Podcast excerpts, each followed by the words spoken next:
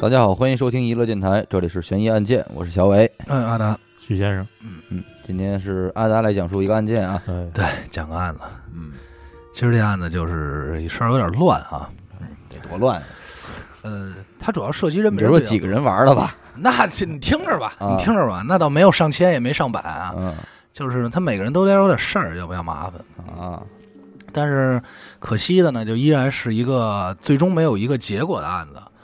悬案嘛，悬，其实也不非常算悬。扣题的悬疑案件。嗯，对对，但是其实也不算悬啊，因为最终那个真相挺好推出来的嗯，啊，基本上都知道是他。啊，对，也算是浮出水面那种哈，首先呢，这个案子呢是发生在美国的案子，具体地点呢是这个美国的一个叫伊利市的地方。这个地方咱就不陌生，主要就产一些牛奶、冰对棍儿，葡萄干儿，对苦咖啡什么做的特别好。对 对对，啊，四个圈儿，对，还有面包，是吧？嗯对对对，在论啊，那是在论在论的啊。上百年历史嘛，你给我歇会儿吧，是吧？可可奶茶。嗯，说正经啊，嗯，这个伊利市，在这个二零零三年的八月二十八号，嗯星期四下午一点半，时间很很这个精确啊。你看这会儿正闹非典呢，二零零三啊，还真是是吧？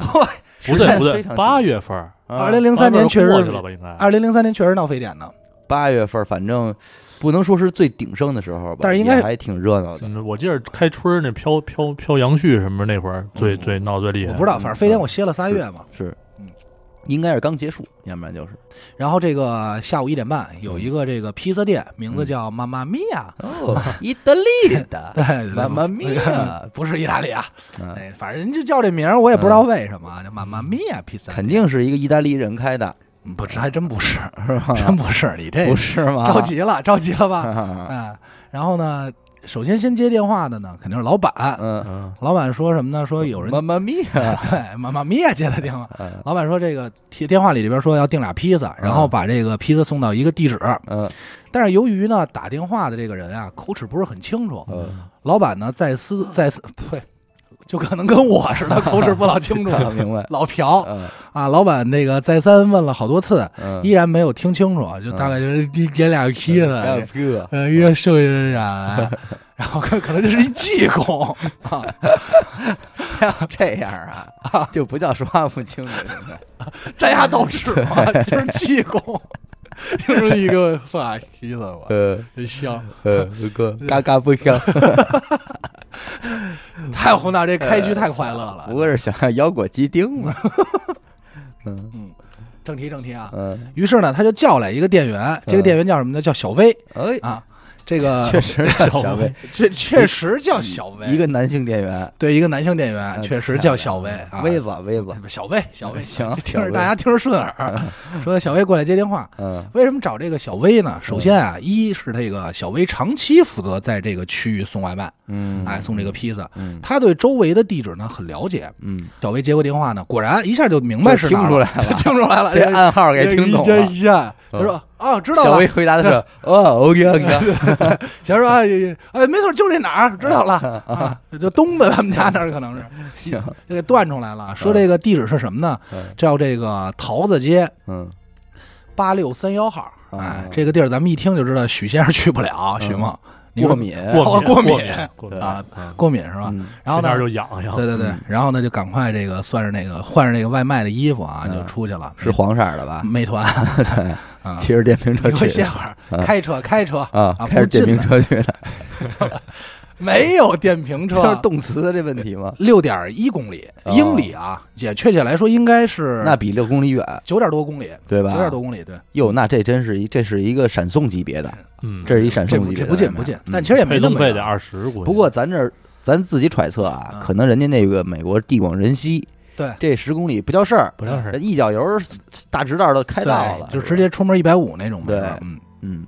这样呢，他不就送披萨去了吗？嗯一个小时之后呢，大概在这个两点半左右，嗯，原本应该送完披萨回来，这个小薇啊嗯。没有回来，嗯有。他嘛去了呢？他去了一银行，哦。啊穿着一个这个白色的 T 恤，嗯，然后呢手里拄着这么一个拐棍儿哦啊。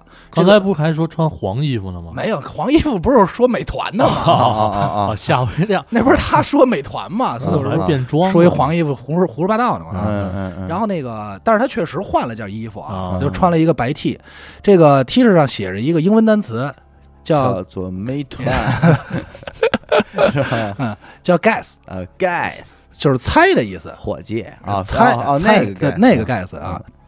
然后呢，而且啊，还挺能明显都看出来啊，他这衣服里塞了一东西，鼓鼓囊囊的，哦，就是塞到什么程度呢？嗯就特像一鞋盒啊，整个就给套进去了。哟，那别人肯定看不见，那应该是他要藏这么好，对对对。藏这么好，别人肯定发现不了。当时大家也是没有注意到，啊，就是当当时大家也是就是没有注意到嘛，所以就一直盯着他，说这人干嘛呢？啊啊啊，尤其是银行这种地儿嘛，对对吧？嗯啊，然后这个人呢也没有什么特别多的这个怪异行动，嗯就走到这个银行柜台啊，嗯给了这个柜台的这个小姐前台啊，给了封信哦，啊嗯。这个前台呢拆开这个信呢，就看呢密密麻麻写满了字儿。哎呃，定睛观瞧呢，发现呢不难发现，就是一封抢劫信啊。咱都录这么多了，嗯现在也见怪不怪了我估计小姐也是见怪不怪了。像你先那边排下队，排排队，你先取号，对，取号那边都是抢劫。对然后呢，解释的信中还解释说什么呢？说这个鼓鼓囊囊的东西呢，嗯也不是别的，嗯就是一炸弹。炸弹，啊哎，，小玩小意儿，小小玩意儿，玩意儿，小玩意儿。嗯嗯，你们呢需要给这个白衣服这大哥，哎，给这小薇提供二十五万美金的现金给他，哦。现金啊啊，，现金。哦，相当于现在的大概是一百七十多万人民币吧。对，嗯，但那会儿值钱啊，嗯。零三年，嗯，并且信上还写呢，说你别报警，嗯，报警呢他就拿枪崩了你。哦，啊，就写的这些很很很，他不带着炸弹的吗？报警就炸呀，那人家得先目的先崩，先崩，优先啊，拿钱嘛，嗯对吧？？嗯然后呢，这个时候呢，这个这个银行职员就稍微有点慌张了。啊，哎，再看这个抢匪干嘛呢？这个抢匪就是吊儿郎当的，嗯。就是完全没有一个抢匪的样子啊，嗯就是晃晃荡荡，嗯，并且呢还在柜台拿了一根棒棒糖，这哎嗦了蜜。是，嗦了蜜，嗦了这 嗦了这儿。哎。哎，呦，这个女职员读完信以后，回头呢就对着她同事喊了一个呢，嗯。呃，喊了一个人名，嗯。她这个大概是这个我也不知道什么意思啊，嗯。就是随便一个人名听上去好像是在叫人，但是实际上呢，这是银行内部的一个暗语，哦，就是如果有人叫了这个名儿，嗯。比如喊人老王，哎，哎，东子，哎。就是这种一个不存在的，但是大家知道的这么一个，嗯，就说明有人要抢银行，抢银行了，哎，还挺帅这个啊。哎呀，然后呢，这边就偷吃偷的入了，对 差不多。嗯，这边呢就有人赶快偷偷报警。嗯没过一会儿呢，这个女职员呢就告诉这个小薇说：“咱们这个银行的保险柜啊嗯。的钥匙不在我们身上，嗯。所以我们没法给你拿出这么多的现金。嗯，于是呢，咱就少点儿大概拿了多少呢？拿了八千，不到哦九千美元。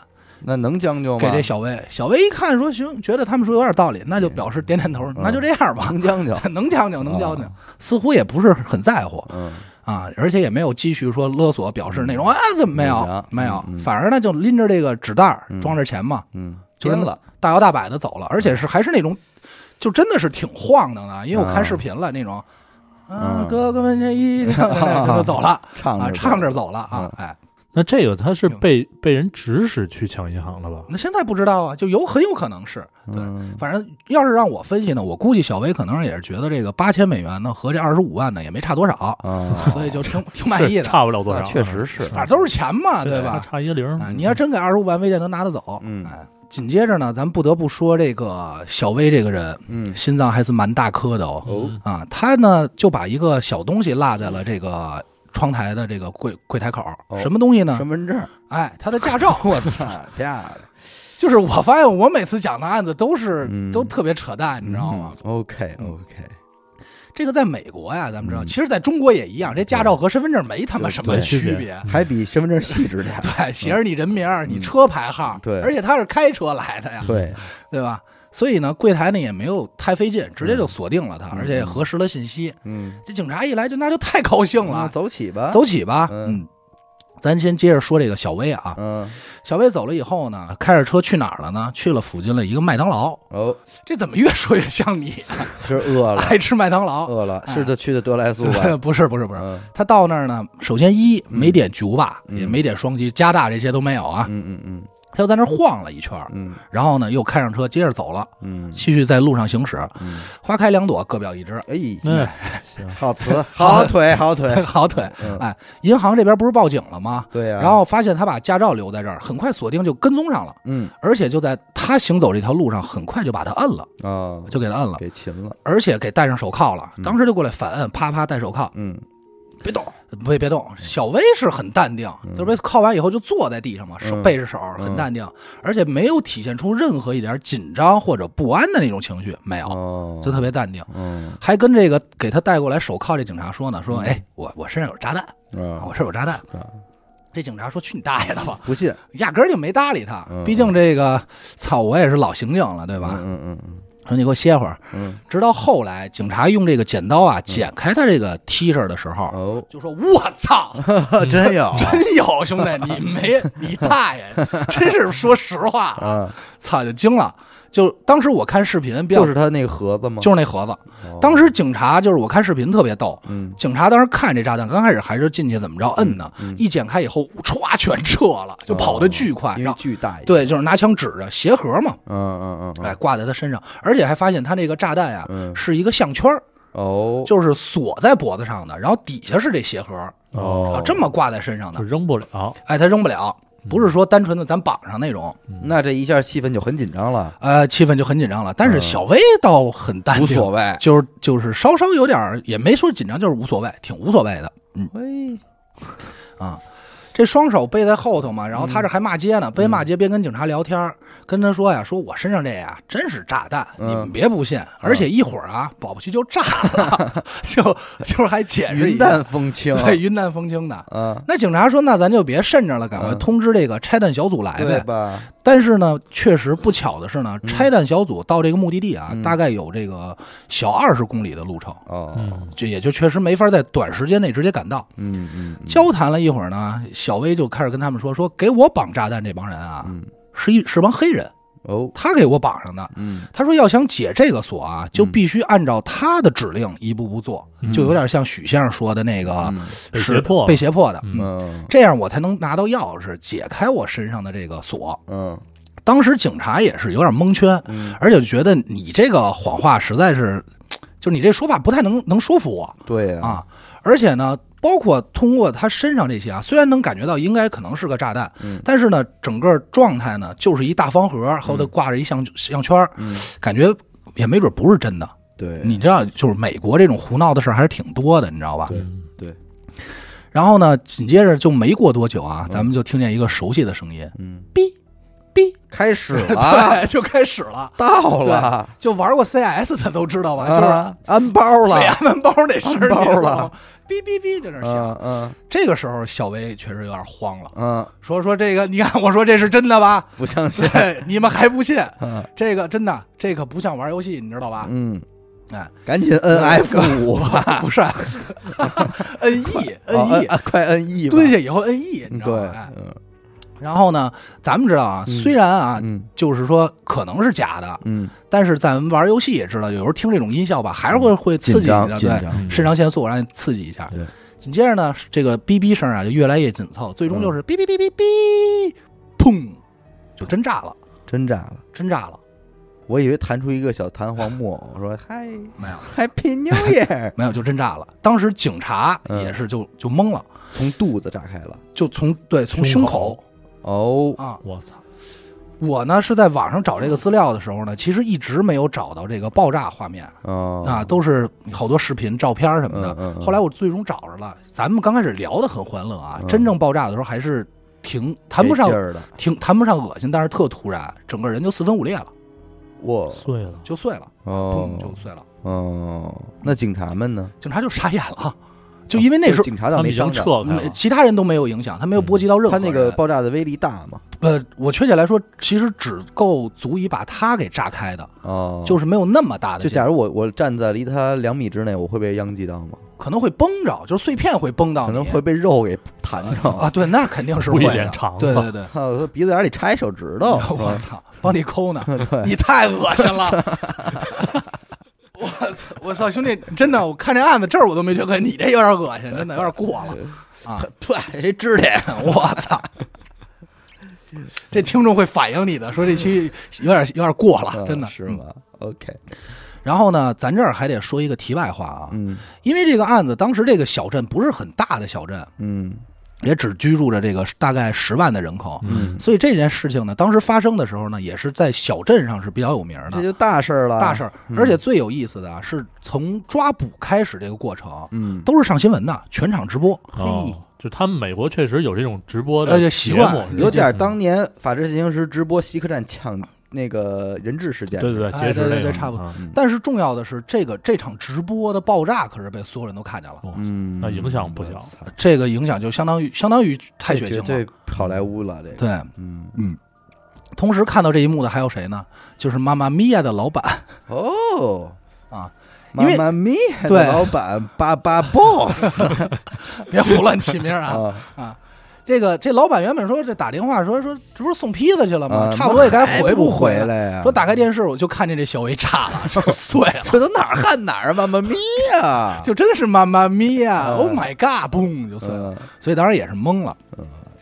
然后呢，这个时候拆弹小组才来，嗯。然后呢，紧接着就是收拾一下现场啊，还原、嗯。搜证什么的，还同时跟过来一些其他的司法组织，嗯。比如说这个这个防暴组织啊，嗯。还有这个 FBI 都过来了。嗯。然后这些司法组织呢，各个部门呢还当场打了一架。嗯。打架的原因呢也很简单，就是这案子到底归谁管，归谁管嗯啊？就是划分的问题。最是终抢着管啊，还是抢着不管啊？抢着管，抢着管，其实是抢着是吗管，因为领导可能在边上看着呢，哦，表现的表现的争功嘛，对对对无关分工不一样，对。最终呢是被这个 FBI 嗯掌管掌控了。拔得头筹嗯，赢得了头彩，中签，对，没恭错喜中签。没错。然后这不是各方专家到场了吗？嗯嗯干的第一件事呢，就是除了对他这个人搜证以外，还要是赶快去调查一下他的车。哦嗯。在这个车里呢，发现了当时呢他杵着去银行的这根拐棍儿。哦。啊。经过其实也不用太仔细啊，嗯。就是你看一眼，拿过来好好看看呢，发现呢这是一把改装过的枪。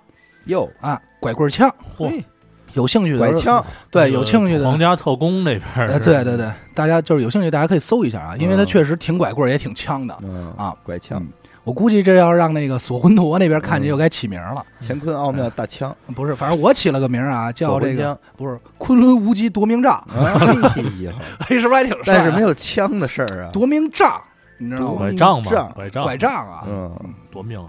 哎，你叫这样，呃，连发杖，连发杖，哎嗯，昆仑夺命连发杖，哎，嗯咱们这个杖枪呢，嗯，而且当时还发现这把枪啊，处于一个上膛的状态，嘿，也就是随时啊，嗯，扣动扳机就可以杀人，嗯，并且在这个车里呢，发现了九张密密麻麻的行动指南。哦，这个行动指南上呢，写的都是一步步教你剧，本吗？呃，差不多 是吧？啊，教你说首先怎么抢银行，嗯哎，一些注意事项，嗯包括说你跟银行店员用什么说法，嗯用什么说辞，嗯哎，怎么抢，嗯，都是这样但是没规定钱数吧？应该。规定了，但是为什么他拿八千就走了呢？不知道，反正他就他拿了就走了，嗯，有就比没有强嘛。哎，可能是。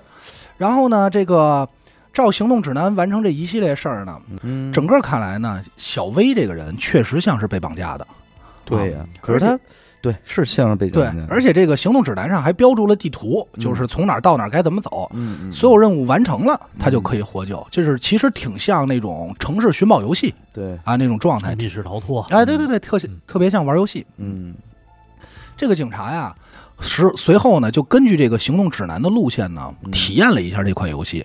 比如说啊，首先先带着钱去离开这个银行，然后去银行麦当劳嗯的那个餐厅边儿那个麦当劳的标识杆儿边上的石头，嗯取得下一个线索。嗯哈，搜证进对行搜证搜证，找到这个线索呢，再去哪哪哪儿的一个花园，找到第三条线索，那需不需要跟其他玩家私聊啊？太胡闹了。获得深入线索。对，啊，注意注意，录节目呢啊啊，，OK，不要把爱好说出去嗯啊。然后再接着去哪条街找到一个什么橘黄色的袋子，缠着内容。嗯，这个小薇就是在去这块儿的路上被逮的。哦，后来警察沿着他的任务随后继续呢，有什么钻树林儿啊，嗯这个盯什么哪儿的路牌儿啊，就这种。最后找到一个瓶子，但是发现这个瓶子呢是空的。哦，那整个这一个过程，所有步骤其实都没什么用，呃，你可以这么理解，对吧？就是就特别像玩游戏嘛，嗯嗯，就是为了让你干嘛而干嘛的那种。就你都是一些线索，啊，对，都是一步步，就是你拿完这个，你才知道你下边去哪儿。嗯呃，就是不是找着一个空瓶嘛？嗯警察就意识到了，说这个犯人啊，嗯应该是已经停止了这款夺宝游戏哦啊，因为空瓶里头没有下一步的线索了嘛。嗯嗯而且根据实验发现，最大的问题就是什么呀？就是小薇必死，嗯，因为他不可能在上头写的完全按就是时间内完成，哦。从路程啊到甚至于在转展啊这些他做不到，嗯嗯，所以就是小薇必死。嗯嗯嗯嗯嗯。再经过调查呢，发现这个九页纸上啊，嗯。这个字啊，都是打印机打出来以后，在上头放一张白纸，嗯。用手踏出来的。哦，啊，那这个笔记就不好找。就不好找了。嗯这他为什么没有选择打印机呢？嗯因为很多打印机，比如说万一有个残次啊，嗯或者墨色啊不一样啊，其实还是有可调查的。嗯但是像他这种就完全没办法了，嗯，而且纸张上也没有任何指纹，啊嗯嗯挺聪明，非常聪明。虽然这个炸弹炸了呢，但是警察通过把这个炸弹碎片捡回来，基本上把炸弹恢复到了之前的百分之九十的状态。嗯嗯比较有意思的是说什么呢？就是其实也不算有意思啊，比较残忍。就是整个炸完以后呢，因为项圈锁得很紧，嗯它这个炸炸炸弹啊还在这个小薇的脖子上呢。嗯，嚯，带着所以就脖子出去，，对，所以就还得锯下来，然后才能取掉。嗯，哎呦，嗯还原以后呢，就发现什么呢？发现这炸弹里头啊有一颗有一个很详细的说明书。哦，炸弹里边，哎，对，炸弹里头上的说明书哦，附属着炸弹说明书，内容呢大概就是这个炸弹怎么使用，啊。嗯。炸弹怎么使用，包括说这个你比如说拔掉这根线，嗯。时间就能延长。啊。啊，拔掉这根线，你现在就死。那说明他没怎么看啊。嗯，对，在胸口呢，不在知道在里头他没法看呀，哦。所以你能明显到这个说明书应该不是给小薇看的，嗯给这帮黑人老黑们看的，哎，对，可能是使用前的说明书。啊，对，像是使用前说明书，嗯而且发现呢，这个脖圈上这个锁呢，一共有四个钥匙孔，嗯，还有一个还附属着一个密码锁，就还挺复杂，嗯短时间内呢不太好摘下来。嗯这个四个钥匙孔里呢，其中呢只有两个钥匙孔是有用的，也就是说什么？说至少得两把钥匙才没错就是也就是说，这完字全母的，字母的，这完全是一个非常难达到的事儿。然后还加上一个密码锁，还加三步，三步加上一密码锁就很难拆，而且呢，打开以后呢，更更有意思的是发现啊，这炸弹不是什么高级炸弹，嗯，不是说咱买的或者什么那种非法分子得的，它完全都是用这个什么旧零件、手机、哦闹铃儿、土制炸弹，计时器嗯，组成的。你不能说它是土制，但是它绝对是一纯手工 low-fi 的产品。哦啊。而且啊，一看都是从旧零件弄下来的，就是不是很新的，说我这儿淘那儿淘的。嗯，嗯警察当时就觉得说，要一口气能找到这么多的老物件，嗯也是一难事儿。嗯，他们那边又没有十里河这种，是吧？收废品的呗，虽然炸弹这些零件感觉很随意，但是组装是一高手嗯，嗯啊，就很严谨，手法很专业，越聊这个背后的这个局面越庞大，越庞大。嗯那现在就没什么线索呗。嗯那警察第一件事就肯定首先是先调查小薇家的住所，嗯进行一番搜查。在那儿呢，也其实也没什么，只有只在他们家发现相对有用的呢，只有他有一个笔记本儿。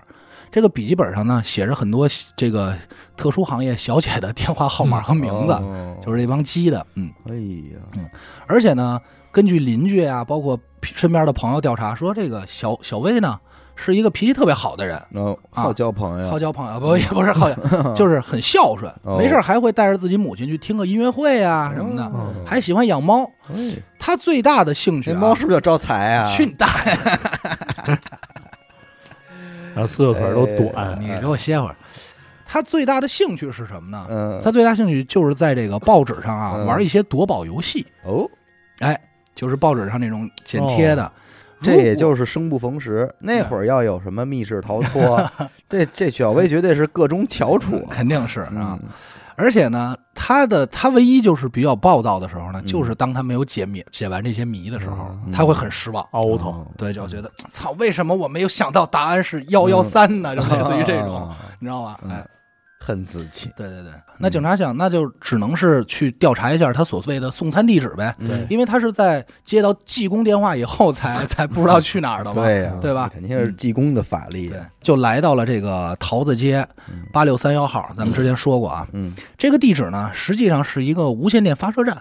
哦，嗯，给妈妈咪呀打电话的这个电话来源呢，是边上不远的这个加油站的公用电话打的。哦，而且呢，在发射站呢，也确实发现了小薇开车过来的这个车胎的痕迹和脚印儿嗯啊，然后警察也就保护起来。嗯而且通过调查呢，还发现什么呀？发现跟这个小薇一块儿打工的一个人啊，嗯一个朋友叫小皮嗯啊。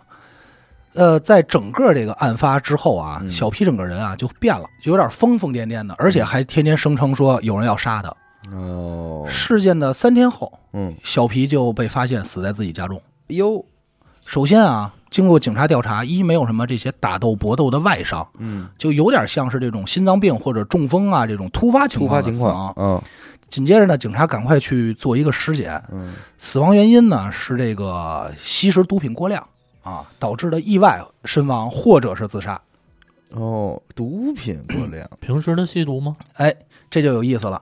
这个小镇啊，据当时的这个警察说啊，就是在整个这个呃伊利市小镇啊，大部分人都在吸毒，哦，是吧？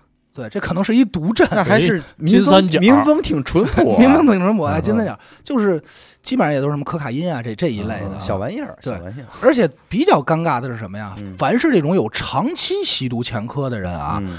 呃，其实很容易被判断，最终判断死亡原因就是吸毒过量，哦。所以不太好判断到底是他杀对，嗯。是他杀还是自杀。嗯。嗯嗯所以当时警察就不就开始怀疑是这个小皮和小薇同时策划的这件事儿。嗯，原因也很简单，因为俩人平时都喜欢玩牌耍钱，嗯，嗯、但是呢，也就是到现在为止死无对证，这个这个案子也就成了一桩悬案。就是原本这个案子应该就是不了了之了，或者说不好调查了。嗯。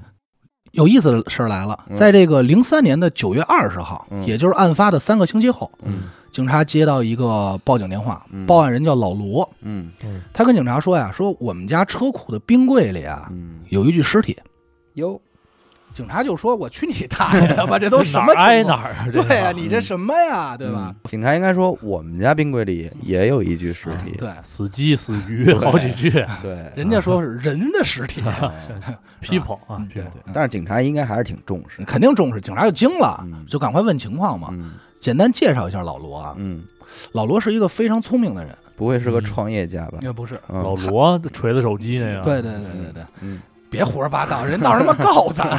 嗯。你瞧这点名儿起的多费劲，嗯，对吧？啊嗯，他呢本身呢自己会多国语言，哦。而且呢算是一个小富二代，哦，就是有家族企业的，但不是那种特大的家族企业。嗯。平时呢，他就自己喜欢弄一些什么机械呀、装置啊，动手能力很强。发明家，嗯。哎，小发明家，哎，嗯没准可能发明潜水艇那种。嗯嗯嗯，但是老罗呢，自己呢不太成器。哦，虽然后来呢创过业，但是都失败了，最终就一滩烂泥啊，就嗯瘫在家里，这点财产也就糟践的差不多了。嗯，嘿，警察接到报案呢，赶快去他家问他怎么回事儿。嗯他就跟警察说呀：“说我为什么藏这尸体呢？嗯我这算是仗义，哦，帮帮兄弟忙，帮忙，哎，帮朋友忙。嗯警察进入他家呢，首先第一个看见的是什么呢？就是一屋子啊，嗯。各种的机器工具，嗯。就这种焊呀、电的手带这种。嗯，然后呢，又走到冰柜，把这尸体看了一下去，取出来，取出来，赶快就问他说：“说你说吧，这尸体怎么回事啊？”嗯。谁呀？哎，谁呀、这里就引出了另外一个人，嗯。一个他说这尸体跟一个女人有关。哦，这个女人五十四岁，嗯。叫老马，嗯。还得简单介绍一下，因为这个确实登场人物有点多啊。嗯嗯，老马年轻的时候啊，长得不错，哟，我看照片了，长得真的还行嗯啊。嗯，一枝花，对，一枝花嗯，而且属于家庭条件非常好的那种哎，还是个名花，名花。哎，嗯但是呢，到了高中以后啊嗯，他就开始患有这种各种的精神疾病哎啊，就是咱们能想到的这种精神病，基本上也都得齐了哎，啊。收藏家，就是类似于这个抑郁抑郁症症哎、精神分裂、嗯人格分裂都都都占上了，哎，嗯嗯嗯所以呢，就导致他整个人呢有点不太正常，疯疯癫癫的嗯，但时而正常，时而不正常啊。这是真济公啊，这个嗯，这个对，这可能是真济公。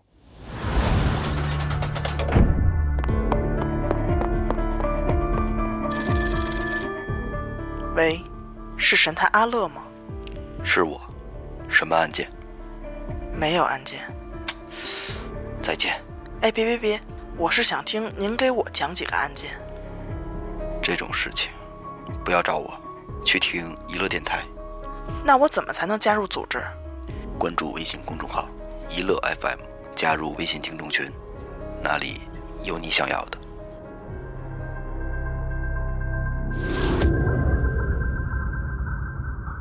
这个老马呀嗯和这个报案人老罗呀，其实俩人关系不一般。哦，啊，但不是不是那种炮友啊，嗯。俩人曾经呢好过，啊。而且呢也订过两回婚，哦，但是由于各种原因吧，嗯。最终俩人没能走到一块儿。嗯。老罗呢就坦白说，说我冰柜里的这个尸体啊，死者叫大灯，他呢是老马的现任男朋友。哦。在这个八月十三号的时候呢，老马和这个男朋友大灯产生了一些矛盾，哦动起手来。嗯，于是呢就趁这个大灯睡觉的时候，嗯。用猎枪直接给崩了。谁崩的？啊？老马，哦。老马给崩的。哦哦，哦随后呢，他这个杀完人呢，就赶快找到他这个老相好，嗯。说这个说老罗说你帮我把这个尸体藏了吧。哎，老罗念在旧情呢，也就答应了。嗯。但是为什么后来选择报警了呢？嗯。事情是这样，嗯老马呀不甘心于藏尸，嗯。觉得迟早会暴露，嗯。所以就跟老罗说：“你还得帮我一忙。嗯。说干嘛呀？说你帮我把它分尸了吧。嚯，嗯嗯。这老罗就有点接受不了了，嗯太恶心了，这。这有点过了。嗯。虽然，而且虽然，而且老马还给他写单子了，说嗯你这要买什么碎肉机啊什么的，都 写的倍儿详细啊啊。不值任务对，但是呢，老罗呢表面上答应了他，嗯。为什么呢？因为他他忌惮于他这个精神病，嗯。不敢确定他是不是会干出别的事儿啊，对。再给我报复了，对吧？？嗯。这边呢就答应他拖延时间，这边就赶快报警，希望警察赶快来逮捕他。嗯自首。嗯嗯，这个老马是个狠人，嗯。他已经不是一任男朋友或前夫了，嗯。但是这些啊，没有一个活下来的。是啊，啊，唯一一个活下来的就剩这老罗，就割了菜了。全死了。其中有一个男朋友呢，是被这个老马在沙发上用这个猎枪连射四枪弄死的，啊，那按理说不应该今天才案才逮着。哎，，但是为什么呢？因为他在法庭上一直哭诉是自己受到了这个家暴，哦，所以最终呢判的属于什么？属于正当防卫，哦，就不了了之了。嗯。哦，随后警方呢又赶快赶到了这个老马家，嗯。嗯，一进屋呢也是一句卧槽，嗯。为什么呢？就是整个那个环境啊，嗯。就是脏乱差的不得了，啊。就是可以用一句词儿来形容叫有味儿，有 对嗯，就已经有味儿了这个地儿，你知道吧？而且啊，嗯。注注意一下，囤积着各种各式各样的这种旧物品。哦啊，嗯就跟垃圾一样，就堆在一起。嗯爱好收破烂儿，哎，呃没错，据调查发现呢，他呢有严重的这个囤积强迫症。哦，说白了就是不舍得扔东西嗯。其实一开始啊，警察就是把这个案子单独去审理的，也没有把这个和那个项圈炸弹案放在一块儿。嗯直到在老罗家搜证的时候，发现了一个东西，嗯是老罗的一份遗书嗯啊。但是老罗没死啊，但是他留下了一份遗书。嗯这份遗书上一共有五句话，嗯第一句话就是这件事儿与小薇的死毫无关系。嗯，哎，这是第一句话，就是打开遗书的第一句话。第二句话是车库冰柜里的尸体是大灯。第三句话是我没有杀他，我没有参与这件事儿。嗯第四句话是我对不起那些关心我的人，让大家失望了。嗯最后一句话是对不起，留下这么一摊一摊烂事儿。嗯警察随后就问老罗说：“你这怎么回事儿呗？”嗯。他就解释说：“我这份遗书啊，是当时我帮他藏尸的时候啊，嗯。感觉有罪恶感、负罪感，嗯。所以呢决定自杀，嗯。才写这份遗书。对，但是其他的都不重要，重要的就是这里为什么会提到小薇这个人，对呀，逻辑上这是毫无关系的嘛，对呀，对吧？嗯。他提到小薇的时候是怎么说的？小薇说的是这件事儿跟小薇没关系，这件事儿与小薇的死毫无关系。哦，那炸弹是他做的吧？你看这个，其实大家就是很容易去往他这儿想，他有很好的动手能力嘛。嗯，再联系一下他这个前女友老马，又有这个囤积旧垃圾的这种，对呀，就垃圾去了，我都被许梦带的，嗯那这个这个警察肯定会根据这个对他进行询问的呀。肯定会询问。嗯，但是呢，死不承认，死不承认是什么意思？就是就是他所有事儿都能解决，但是就是他都能解释，但但是他就只字不提。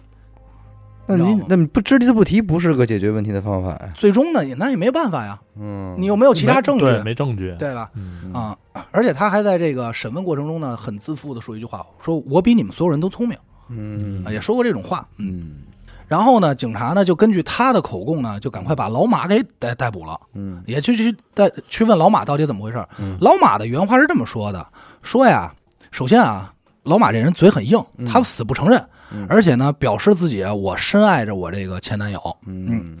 而且说我回家的时候就发现我这前男友，呃，不是我这前男，就发现我男朋友大灯。大灯已经中枪死了，大灯，哦。所以我才找的老罗帮忙。随后警察就问他说：“那你认为他是谁杀的呀？对，哎。而且你要被被发现死了的话，你应该先报警？”啊。哎，对他没有选择，他选先选择藏尸。嗯。哎，然后问老马说：“你怀疑谁杀的？”老马说：“我怀疑是老罗杀的，因为他嫉妒我们俩在一块儿。嗯，嗯，但是这个逻辑就特别扯淡了，说不通啊，完全说不通了。为什么要找一个凶手帮你藏尸？就是，这是最重要的。这是完全没法解释通的。嗯。警察呢把尸体拿出来，先进行了一个扫描，嗯。确实体内呢有一颗这个猎枪子弹，嗯。随后又经过四天才解冻。啊哦解冻结果呢，确实是被枪杀的，但是这些不重要，重要的是这个尸体的死亡时间嗯。是在这个项项圈炸弹案前三周，也就是长时间，，对这个尸体是死于那之前的，不并不是那之后的比如到现在一个半月了，已经。一个半月了。也但是你可以想一下，他那遗书是什么时候留的？他写的是这件事儿与小薇的死无关，也就是他的遗书实际上是在小薇死以后才留下的。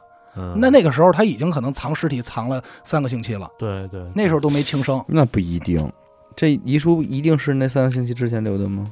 肯定是小薇死之后才留的，因为他第一句话写他知道小薇死了吗？已经对嗯对，他不可能上来就知道，对吧？对所以我觉得如果有这种想轻生的，他应该在藏尸的前三天嗯会有，不会我操，我都藏了一个月了，我突然想轻生了。嗯呃，反正有点勉强啊。嗯 在询问老罗的时候呢，老罗说的是呢，就是还是依据是我帮他忙，并且呢，他给了我两千块钱作为这个佣金嗯酬劳。然后对于刚才说的这个小薇到底怎么回事，老罗一直不提，并且就是很就是很自信。嗯。呃，最终呢，在这个二零零四年的七月三十号，嗯。就是狮子座的这么一天，嗯。老罗呢也当然已经肯定是出来了啊。嗯，然后因为这个淋巴癌晚期去世了，哦。就是又少了一证人。嗯。这时候咱们已知的就是老罗死了，对。那个小薇死炸死了，还有就是小薇的那个同事小皮嗯。没了，还有大灯，嗯这四个人已经死了。嗯，嗯这个老罗死以后呢，老马的态度改变了，嗯他开始承认是自己杀害了男朋友的事儿，嗯嗯啊嗯说是又图什么呀？不知道，就很莫名其妙。嗯但是你可以理解，就是他精神病嘛，嗯他也一直在说是因为当时自己精神病发作嗯才失手杀了他。嗯，最终呢，老马被判了七到二十年的有期徒刑哦啊。目前为止呢，咱们能看出来，就是这个冰柜藏尸案解决了，嗯。但是对于 FBI 这边要调查的事儿，其实没有什么太多的进展。对，撑死了也就知道炸弹是老罗做的，呃，而且还只能是推测。对，还只能推测。啊，，就是物品来源于老马，然后炸弹是老罗做的嗯，目前只能推测，跟小薇挂上了也不知道，不知道这些人毫无关系嘛。嗯。嗯，嗯。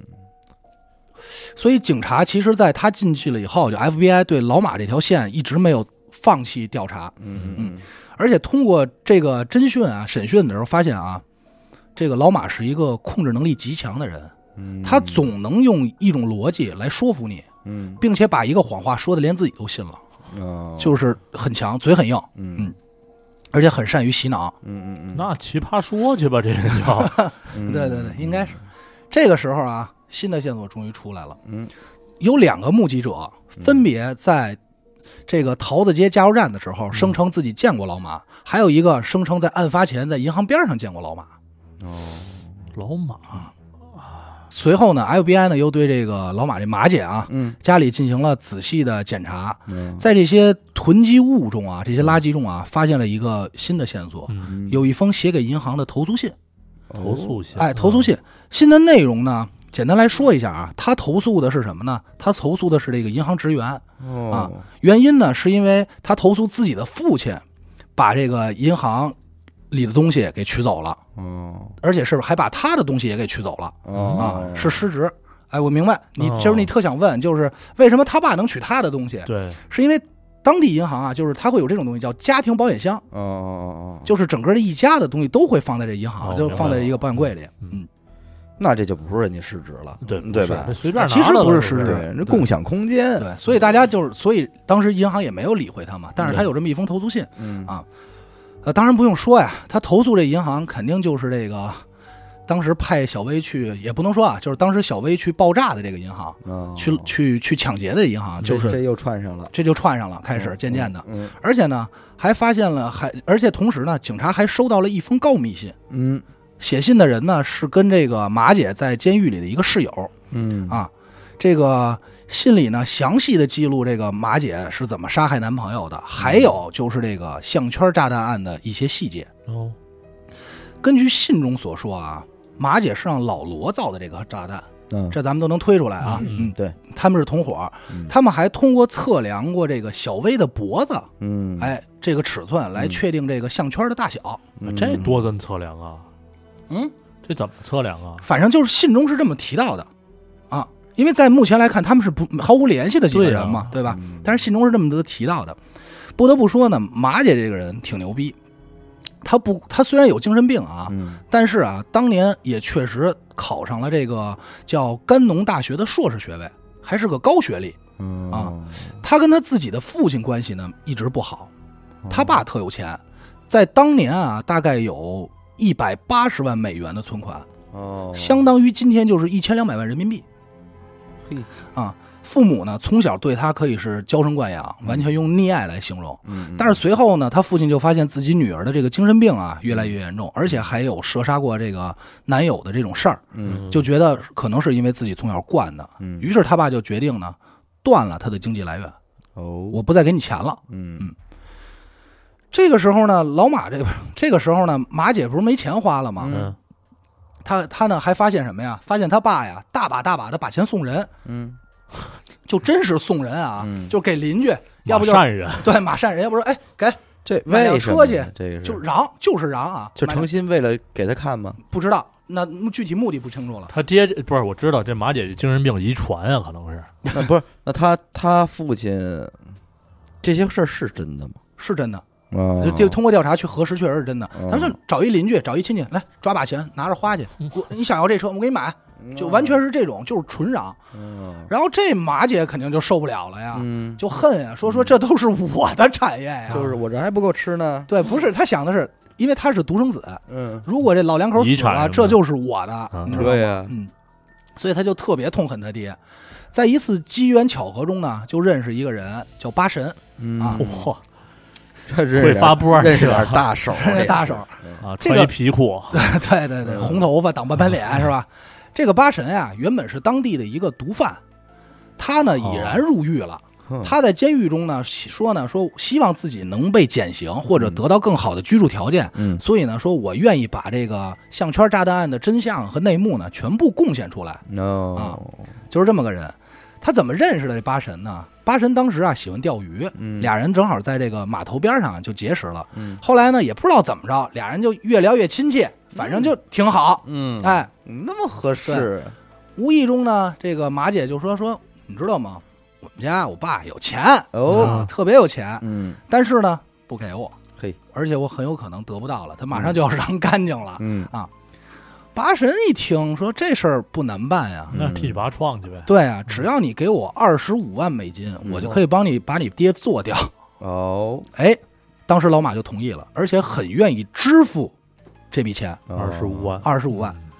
二十五万美金和项圈炸弹案当时给银行的那封信上写的金额是一样的，这又对上了，这又对上了。嗯，嗯但是呢，当时这个马姐这个财富不是被断了吗？财路，对呀哎，她拿不出那么多钱，所以嗯她当时决定和这个八神啊抢银行。嗯，八神是黑人吧？嗯，八神不是黑人，那小薇看见的可是黑人你听着呀。啊嗯 后来经过 FBI 的进一步调查，仔细调查，发现小薇其实和他们是认识的。哦怎么个关系呢？怎么认识呢？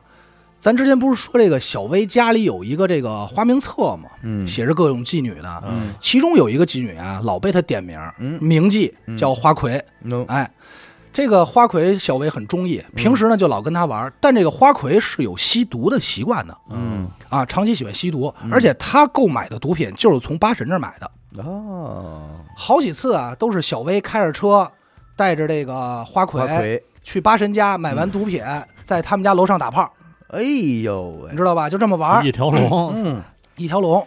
那趟线儿的啊，到目前为止啊，咱们基本上就是算把这条线全串上了，嗯。基本上就全串上了。嗯嗯。呃，二呃，二零零五年的十二月呢，这个八神呢就承认自己参与过这个项圈炸弹案，嗯。并且说出真相，说主谋就是老马，而且这个马姐呢说智商挺高，逻辑思维缜密，控制能力强，嗯。他负责来把控这个全局，我们剩下所有人都是负责参与的。嗯，参与的人都有谁呢？一主谋老马，嗯。二老罗，嗯。三八神，四小威，五小皮，六大灯，还有一个就是还有一个人，咱们之前没提到过，就大灯干嘛的呀？没人名，咱就不提了。一会儿我给你讲啊，哎开始还原案件啊。嗯。根据他的口述，咱们来来来还原这个案件啊。嗯嗯嗯嗯。一共这么七个人，嗯。哎，六龙一凤。嗯说在案发的头一天，嗯。他们这帮人凑在一起开过会。嗯啊，说咱们今天这个江南七怪已经凑凑齐了，还真是江江南七七怪，你想啊，六男一女嘛，嗯对吧？对呀。哎咱们开始行动吧。嗯。时间回到案发当天，嗯。当天呢，见面的时候，八神发现原本计划负责开车的大灯没有到。哦。啊，他就问老马说怎么回事儿。嗯。这个马姐就说呢，说这个说呀，他生病了嗯。啊，感冒，嗯，但实际上呢，这时候已呢经死了。已经被杀了。啊原因是什么呀？因为大灯提出想退出这个计划，啊，这意见不合。哎，而且还威胁说我要告发你们，于是就被灭口了。嗯嗯嗯。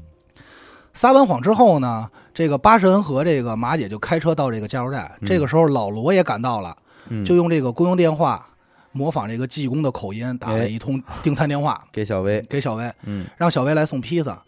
所有人随后呢，所有人就来到这个无线电发信站嗯集合，嗯哥几个就开始吃喝，高兴，嗯把这点披萨造完。嗯 这个时候呢，就咱们这帮人就开始给这个小薇啊带上这个炸弹。嗯原本呢，小薇呢不太乐意，嗯后来呢就被揍了一顿，嗯，然后就给强行给摁上了是嗯凭什么让我直接挨炸去啊。对，中间还反抗过，但是呢这些计划之前没跟他说过吗？这不清楚，至少因为在八神的口供里是这样的。嗯嗯然后呢，这个马姐还跟他说说，如果你被抓住了，嗯，你就跟他们说呀，是一帮黑人威胁你这么干的。明白了，哎嗯。剩下的流程咱就知道了，小薇是怎么怎么回事儿，嗯。然后其他人就躲在远处观看。嗯嗯嗯。嗯。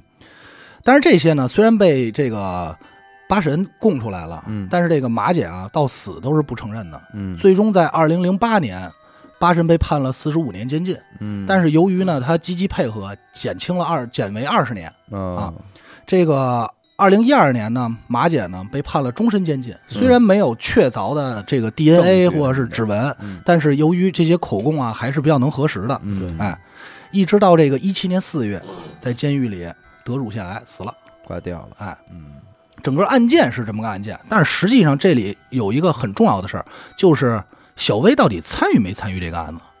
嗯，其实我刚才你说这个订披萨这一点啊，嗯，我有点就是猜想，如果说他们打电话订披萨的时候，小薇没接着电话呢，对呀，对吧？这个这个环节本来设置的就很多余啊。嗯，对，既然是咱们几直接让他个人商量的六，咱们江南七怪一同要去，咱为了演给谁看？为了给妈妈咪呀看？啊，是啊，就没必要嘛。对呀，他可以完全就是打扮成一个送披萨的人，嗯，去去怎么着？而且最重要的是，他最终去去到那个抢银行的时候，他穿的又不是他送披萨的那身，，对，专门给他穿了一个衣服，那样写了一“猜”字儿嘛。嗯。嗯。所以这里还有一个比较奇怪的，嗯，就是如果他们目的是拿到，如果说啊，嗯。主谋马姐的目的是拿到二十五万嗯。去杀他父亲，给这八神，嗯。但是他其实并没拿到八十五啊，不对，二十五万，嗯，只拿到了八千，这个钱数也不够。对，但是不够这个钱数去弄这么一大套的闹剧，嗯又感觉很扯淡。为什么说这个小薇参与没参与这个案子很重要呢？如果小薇没参与，这就是一起谋杀案，对，对，这样的话判刑就不是这么判的了。嗯，绑架谋杀了，哎但是你要说最终就是为了杀他，我觉得也也不靠谱，嗯对吧？因为这个杀的太复杂了，嗯，嗯，何必呢？对吧？对，他要杀一个人，还安排这么一出戏，为了让你给你给他演一个戏，因为你演完了这些戏，最终你不还是给他强行戴上的项圈吗？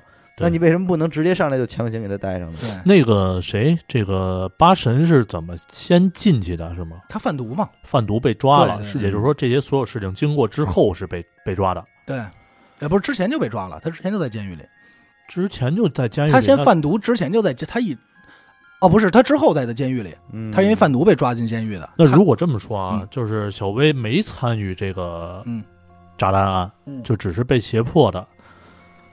那八神去说他参与了，那也就是说他们串过口供，或者说给他安了这么一个。我是这么分析的，我认为小薇没参与，嗯因为一个参与的人，他要知道自己身胸口真是炸弹的话，他不会这么淡定，嗯还吃棒棒糖。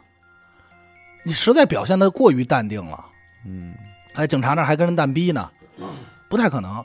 你得这么想，小薇可能是在不知情的情况下去干的这件事儿。嗯为什么？因为小薇喜欢玩夺宝游戏，哦，他设计这些夺宝的环节实在是没有必要。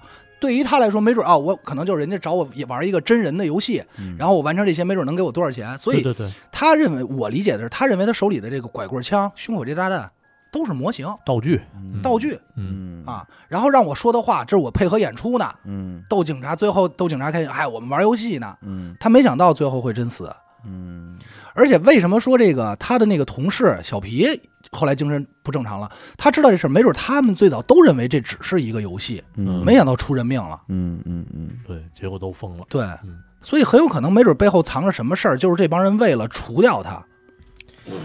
不是这个事儿里边，他就是确实古怪太多了，嗯确实古怪太多了。因为你不觉得就是说，从这个马姐她的父亲撒钱这件事儿开始，嗯，也很奇怪吗？嗯，因为什么呀？对不知道就有点莫名其妙了吧？对你单纯你不给姑娘，嗯，不给不给这闺女留着，不，你也可以捐了。因为从各种方法他一开，始说这件事儿的时候，嗯我不知道你在搜集这些资料的时候，嗯有没有人提到过暗网这件事儿。没有，就是一开始从这个小薇开始送这个炸弹啊、抢劫这些事儿的时候，嗯。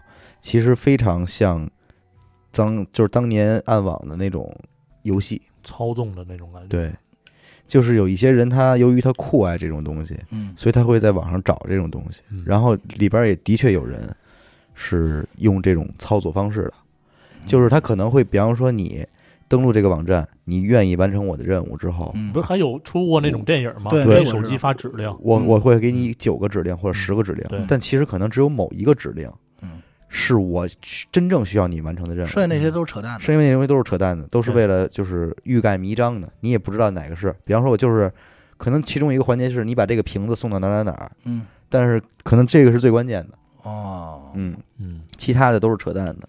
就是你一开始说这个事儿的时候，我就一下就往这儿联想，因为咱这儿说啊，嗯凭这些人的脑子，嗯我还真不觉得他们有谁能够设计出这么复杂的想那个游戏过程。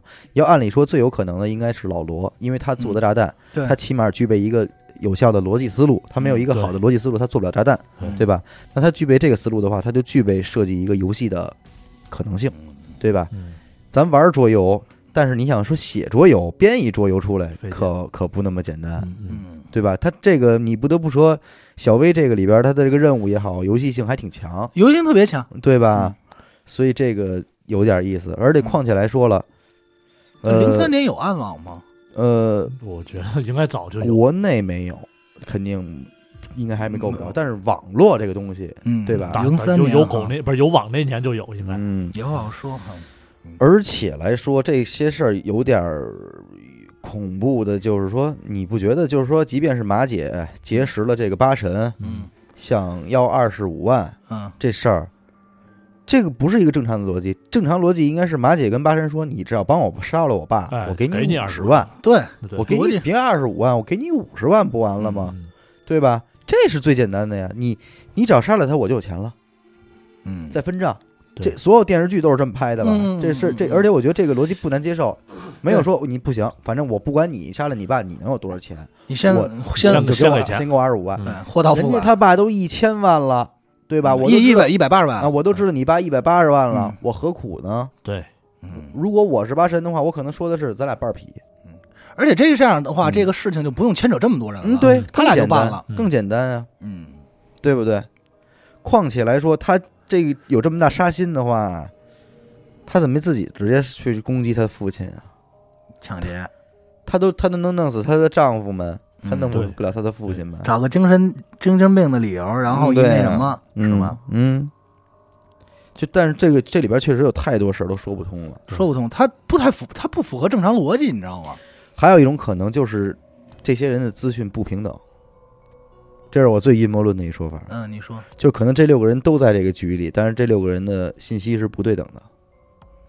嗯，有人线索不全，他们他们信息肯定是不对等的。我我的意思是，很有可能八神的任务就是坐牢，然后在坐牢之后说出这些，说出这套真相，哦有一个人去得利了，然后跑了。不把这把这个真相说给警察听。嗯，就是八神可能全程都不知道，什么都不知道，他甚至都不知道马姐是谁，但是他所接到的任务就是，你去坐牢，然后在多长时间以后向警方坦白这个案件的过程，啊，完过程你提哦给你提前你提前备好，你还是暗网那边的一个对流程，对，很有可能这这一这一系列这六个人都是都是这个暗网的都是玩家，六那你说个玩家他们，拥护什么呢？